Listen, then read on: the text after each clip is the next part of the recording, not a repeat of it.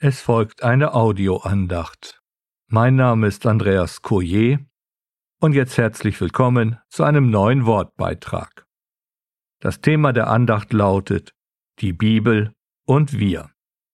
Oder genauer gesagt, unser Umgang mit der Bibel. Da gibt es eben die Gruppe der Jesusleute, die lieben die Bibel. Sie lesen täglich darin, um sich Hilfe und Weisung zu holen aber auch um mehr von und über den Herrn Jesus zu erfahren.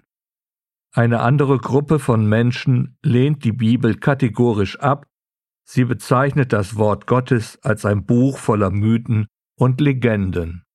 Und dann sind da solche, die die Bibel als Zitatensammlung gebrauchen, als eine Art Ratgeber, ohne jedoch danach zu leben. Alles in allem besteht jedoch im Umgang mit der Bibel die Gefahr, die Hauptperson aus den Augen zu verlieren, beziehungsweise das Wort Gottes über diese Person zu stellen. Dazu zwei Verse aus dem fünften Kapitel des Johannesevangeliums, die Verse 39 bis 40.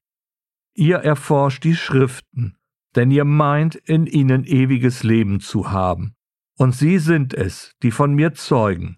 Und ihr wollt nicht zu mir kommen, damit ihr Leben habt. Zur Vorgeschichte. Der Herr Jesus hat einen gelähmten Mann geheilt. Aber anstatt, dass sich die Juden nun darüber freuen, waren sie erzürnt, denn der Herr Jesus hat dieses Wunder an einem Sabbat getan.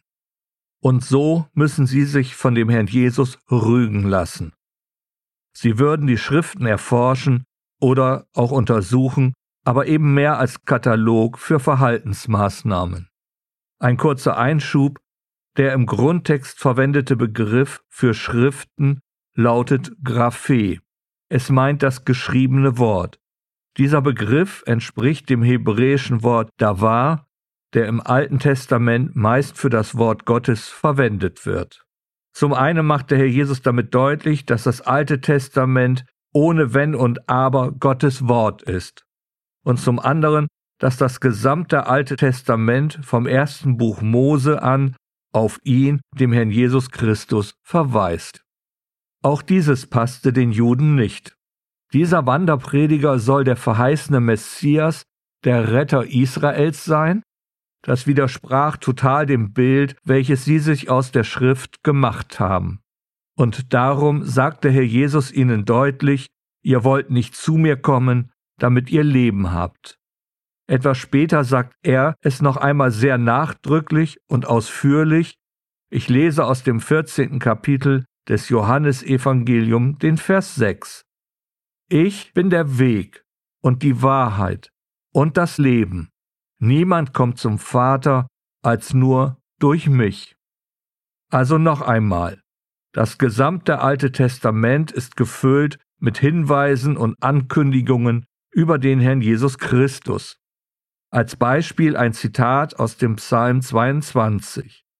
Denn Hunde haben mich umgeben, eine Rotte von Übeltätern hat mich umzingelt.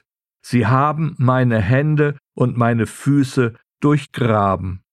Ein klarer Hinweis auf die Kreuzigung. Und zusammen mit dem Neuen Testament beschreibt die Bibel die größte Rettungsaktion in der Geschichte der Menschheit. Gott wurde Mensch, um den Menschen zu erlösen. In dem Herrn Jesus Christus zeigt sich die ganze Wahrheit Gottes und deshalb gibt es eben nur diesen einen Weg, um zurück zu Gott, dem himmlischen Vater, zu kommen und dazu noch ein Leben zu erhalten, welches über den Tod hinausgeht, das ewig ist. Nun stellt sich die Frage, wie gehen wir mit der Bibel um? Welchen Stellenwert hat sie in deinem und meinem Leben?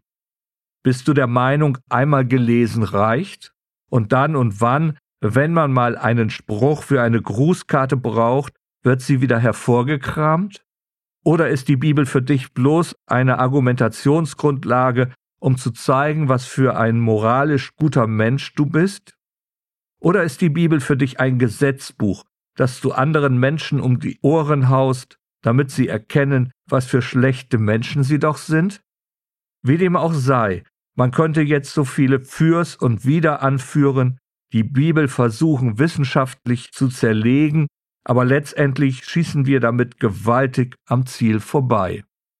Es gilt dieser eine Grundsatz. Nicht die Bibel hat sich unseren Gedanken anzupassen, sondern wir müssen unser Denken der Bibel anpassen. Und wie gesagt, die Hauptsache im gesamten Wort Gottes ist das wahre Leben, welches wir nur in dem Herrn Jesus Christus finden. Wir dürfen die Bibel als eine Einladung zum Leben verstehen. Und dieses Leben ist eine Person. Das haben wir ja gerade im 14. Kapitel, Vers 6 gelesen. Ich bin das Leben. Also, wie sieht es bei dir denn nun aus? Lässt du dich vom Wort Gottes einladen? Liest du die Bibel, um das Leben zu finden? Und an die Jesusleute gerichtet, lesen wir die Bibel, um das Leben in uns wachsen zu lassen und um es mehr zu verstehen? Es ist eine sehr ernste Aussage, die sich an jeden Bibelleser richtet. Ihr erforscht die Schriften, denn ihr meint, in ihnen ewiges Leben zu haben, und sie sind es, die von mir zeugen, und ihr wollt nicht zu mir kommen, damit ihr Leben habt. Bedenken wir doch, die Bibel ist nicht dazu da, um unser Wissen zu bereichern, sondern um unser Verhalten zu verändern. Ein Zitat von Jerry Bridges. Also, was ist nun die Bibel für dich, für uns ganz persönlich? Ich schließe mit einem Zitat von Dietrich Bonhoeffer. Die Bibel kann man nicht einfach lesen wie andere Bücher. Man muss bereit sein, sie wirklich zu fragen. Nur so erschließt sie sich.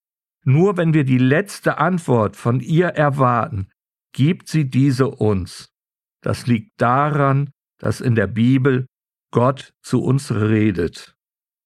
Amen.